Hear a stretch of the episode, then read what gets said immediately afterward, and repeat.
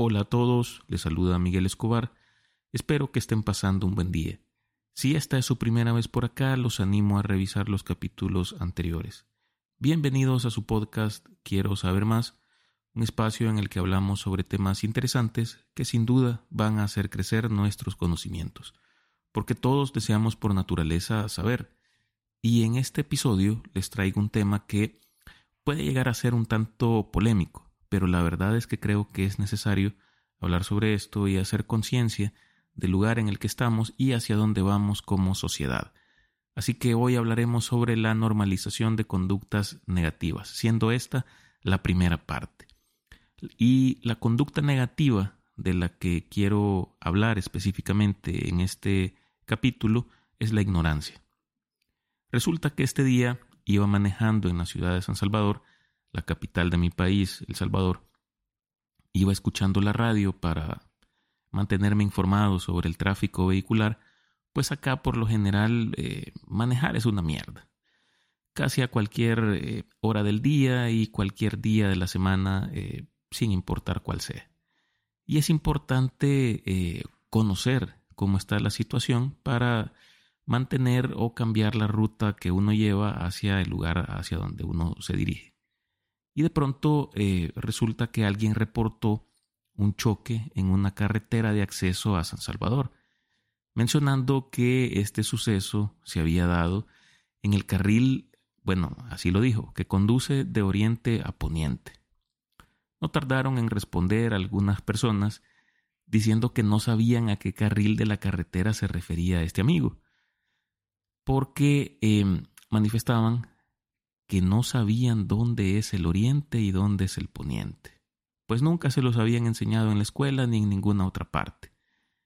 Y en realidad no hubiera sido tanto problema si esto eh, no hubiera sido retomado por el locutor de la radio, quien dijo que él tampoco sabía la ubicación de los puntos cardinales a cabalidad, que en algún momento de su vida sus maestros le habían enseñado sobre este tema, pero hay cosas más importantes que recordar que esto, así lo dijo. Y lo peor es que acto seguido, un gran número de radioescuchas se suman a esta confesión.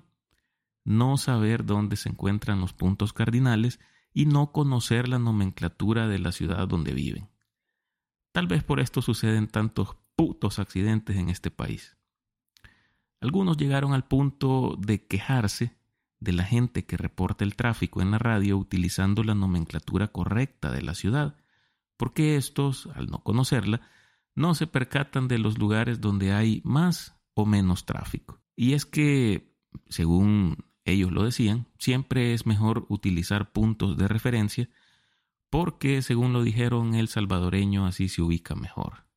Ojo, lo que yo señalo no es en sí que la gente desconozca los puntos cardinales o la nomenclatura de, una ciudad en específico, sino, en primer lugar, cómo la gente se mofa, por qué no decirlo, se enorgullece de su ignorancia y desconociendo eh, de conceptos básicos de cultura general.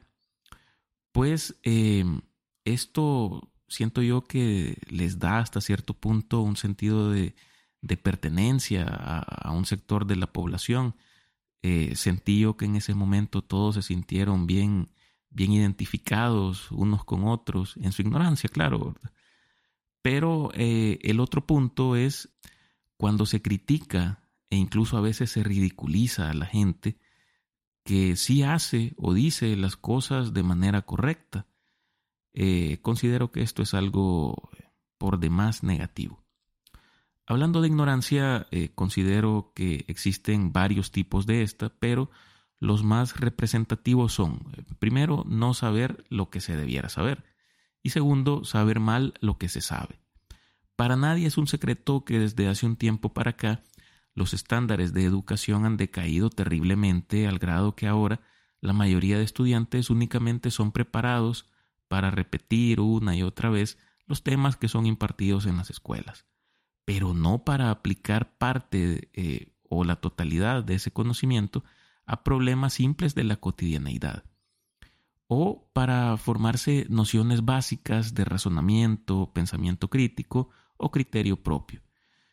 El sistema educativo actual se encarga básicamente de preparar futuros empleados que puedan cumplir con actividades repetitivas ligadas a empleos mal pagados para que éstos, con la plusvalía de su trabajo, generen riqueza para algún capitalista. La estocada final viene por parte de las redes sociales, que le facilitan un foro a personas X para que muestren sus supuestos estilos de vida lujosos y felices, entre comillas, claro, que se vuelven un ideal de vida deseada para los jóvenes, quienes sin darse cuenta eh, que sin deudas no podrán jamás vivir como quieren. Es decir, tener este tipo de, estilo de vida suntuoso. Y con el tiempo cobra sentido aquella frase de, Tyler Durden, trabajamos en lo que odiamos para comprar cosas que no necesitamos. O más o menos así me acuerdo que era la cosa. En sus, en sus inicios, la educación tenía una finalidad utilitaria. Si no aprendías cómo cazar, te morías. Si no aprendías cómo construir un refugio, te morías. Si no aprendías con qué plantas curarte, de igual manera, te morías. Y por estas razones, no solo debías aprender estas enseñanzas, sino también transmitirlas a las siguientes generaciones para así garantizar la subsistencia de la humanidad. Mucho tiempo después el conocimiento se fue tecnificando y haciendo más complejo, pero se dejó de lado la preparación integral. Se enseña matemáticas por un lado, pero no se nos enseñan nociones de economía básica. Se nos relatan historias antiguas, pero no se nos habla mucho sobre filosofía, en algunos casos casi que nada. Se recita poesía, pero no se nos da a conocer la retórica. Sin embargo, hay que señalar que en la antigüedad el Estado tenía poco o nada que ver con el proceso educativo. No fue sino hasta el siglo III a.C. que se crearon las primeras escuelas públicas financiadas por el Estado. Se incluía la enseñanza de la lectura, la escritura, aritmética, la gramática, retórica, filosofía e historia. Con el pasar del tiempo, la educación se volvió tarea de la Iglesia, lo que motivó el oscurantismo y el estancamiento del pensamiento que caracterizó a la Edad Media. Luego después, con el iluminismo, la actividad educativa vuelve a ser una prerrogativa del Estado. Pero, aquí se da una situación. Cuando los estados asumen esta obligación de educar a la población, se percatan de que la educación no es solo un medio para que la población salga de la ignorancia y se instruya en diferentes temas, sino que además resulta un poderoso mecanismo de control social. Entonces, toma más importancia garantizar que por medio de la educación habrán menos ladrones, violadores, asesinos y delincuentes en general, y así las escuelas y su régimen educativo se van asimilando cada vez más a las prisiones porque ambas buscan eh, un fin similar, encauzar la conducta del ser humano en sociedad. El filósofo Michel Foucault, em, en el libro Vigilar y Castigar, lo ejemplifica de eh, manera bastante, bastante atinada.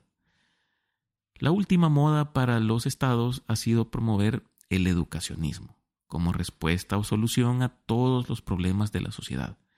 Según esta perspectiva, la educación es vista como la herramienta fundamental para el progreso individual y social, y se cree que una mayor inversión en educación resultará en un mejoramiento generalizado en la calidad de vida de las personas.